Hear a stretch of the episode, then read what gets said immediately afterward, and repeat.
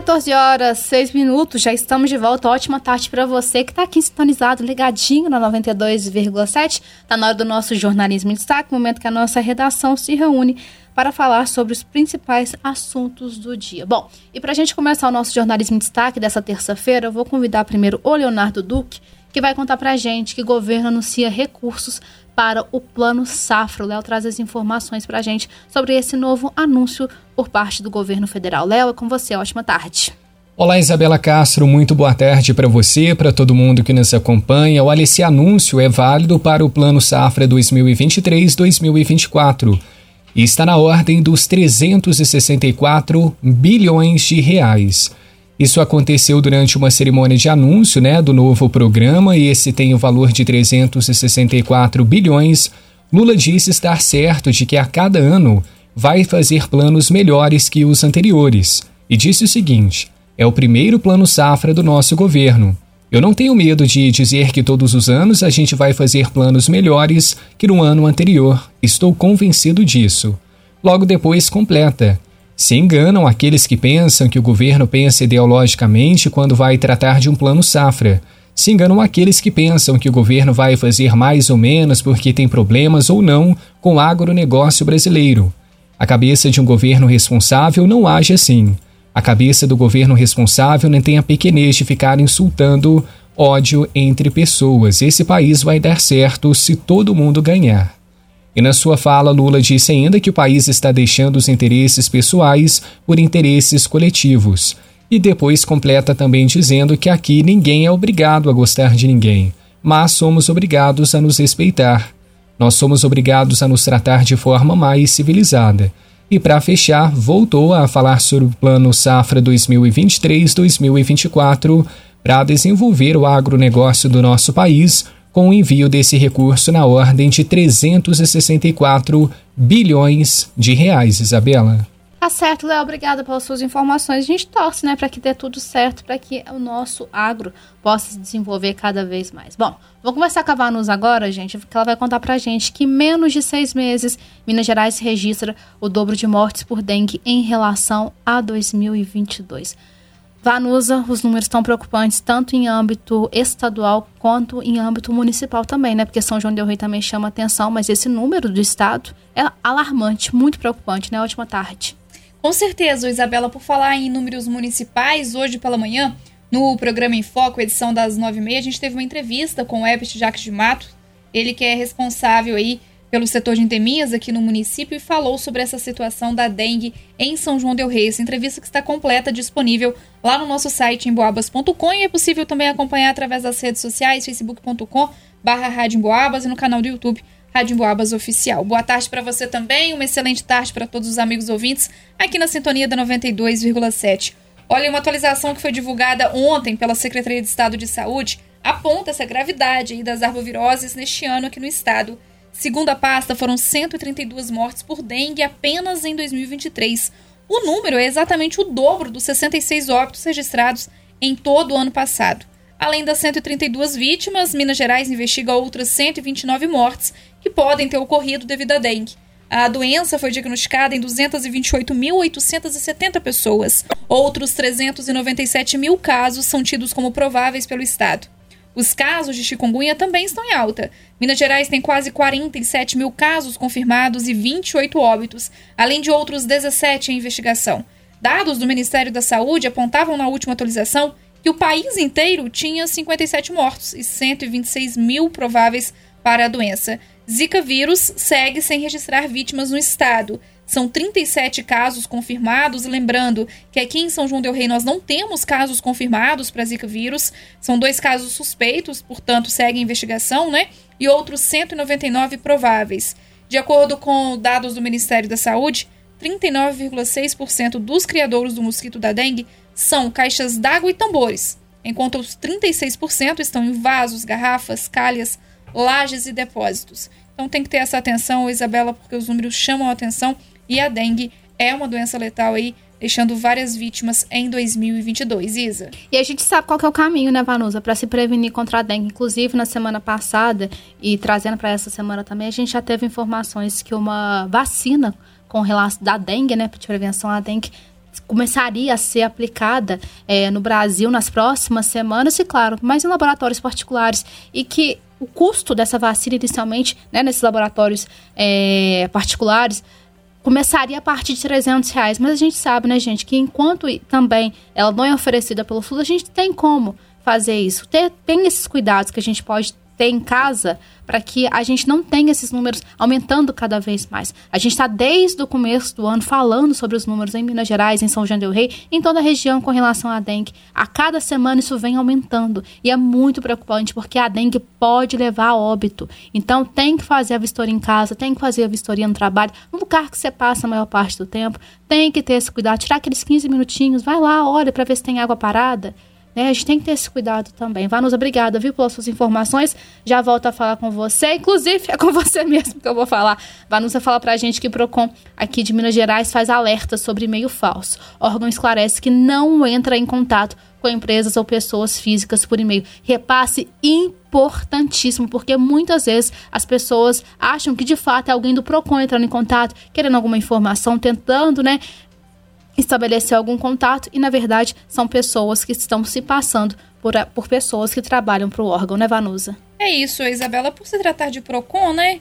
Aí fala, nossa, mas o que será que eu fui notificado? Então tem que ter essa atenção, porque o PROCON aqui do estado, gente, está alertando a população a não abrir o e-mail, que é administrativo.consegautomação.com. O título Notificação PROCON. Há notícias também de que outros destinatários, né, outros e-mails aí, estão enviando a mesma mensagem falsa. Essa mensagem falsa contém vírus, que ao ser aberta pode causar danos ao seu computador e à rede do usuário, além de acessar a dados privados. Nós tivemos uma entrevista com o coordenador do PROCON aqui de São João del Rei, Eduardo Mendonça, que explicou sobre a situação e afirmou por várias vezes que o PROCON não envia e-mail para ninguém. Portanto, e-mails ou SMS que venha a receber do PROCON devem ser descartados, pois muito provavelmente têm como objetivo golpes, viu, gente? Em caso de dúvidas, o recomendado é entrar em contato com o órgão. Aqui em São João del Rei funciona é, na UAI, né? O, o, PROCON atende na UAI, lá na, no bairro Matozinhos. O PROCON orienta, portanto, a população a nunca abrir os arquivos anexados à mensagem ou aos links inseridos em seu texto. A atitude mais recomendada é descartar e deletar a mensagem. Se abriu ali sem querer, não vá para o link. Se for para o link, aí sim que instaura o, golpe e aí consegue ter o vírus né, no computador, no celular, enfim.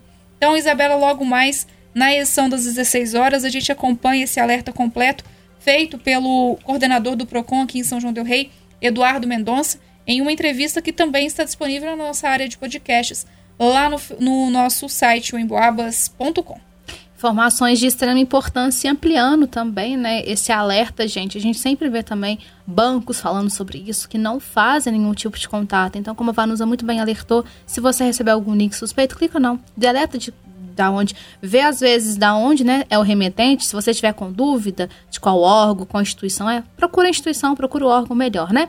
Bom, às 14 horas e 15 minutos, agora eu vou falar com o Leonardo Duque, que fala com a gente que obras de restauro da Catedral do Pilar vão ser conduzidas pelo IFAM e ainda não há previsão para início da reforma. A gente recebeu o padre Geraldo na última sexta-feira, se não me falha a memória, né, Léo? Falando justamente sobre esse início das obras que ainda não tem previsão, mas já adiantando algumas informações, né?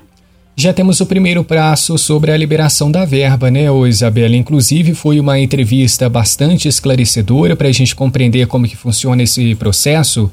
E olha só, depois que o governo federal anunciou a liberação de 12 milhões e meio de reais para a restauração da Catedral Basílica do Pilar, o Monsenhor Geraldo Magela explicou com exclusividade à nossa Rádio Boabas como deve ser o andamento da reforma.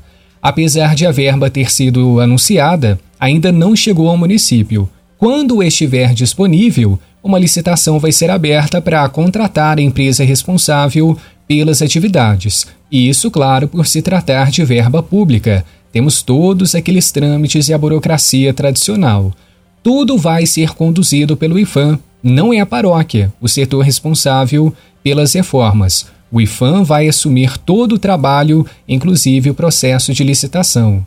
Desde 2011, o Monsenhor Geraldo, em parceria com autoridades e poder público, luta pela restauração do templo. patrimônio tombado que soma mais de 300 anos de vida. E durante a entrevista ressaltou quais pontos da catedral precisam de maior atenção. E essas obras de restauro podem durar anos. Em alguns momentos, inclusive, vai ser necessário fechar as portas da catedral.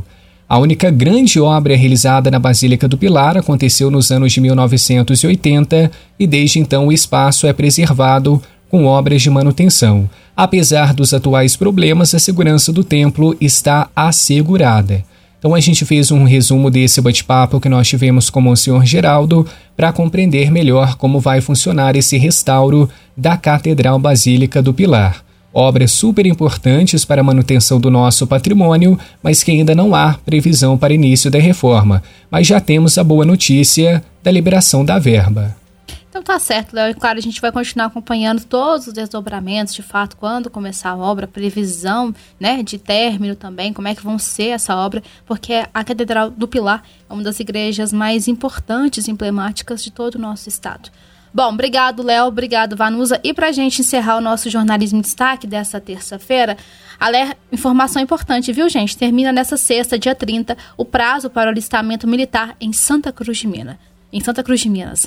Os jovens do sexo masculino, nascidos em 2005 e que nesse ano completam 18 anos de idade, têm até a próxima sexta, dia 30, para se alistar no serviço militar em Santa Cruz de Minas. No Brasil, o alistamento militar é obrigatório. Os rapazes podem realizar o alistamento de três formas distintas. A primeira é por meio da internet, através do site www.alistamento.eb.mil.br. A segunda é através do WhatsApp da Prefeitura, pelo número 32 98477 8553. Ainda é possível realizar o procedimento de forma presencial.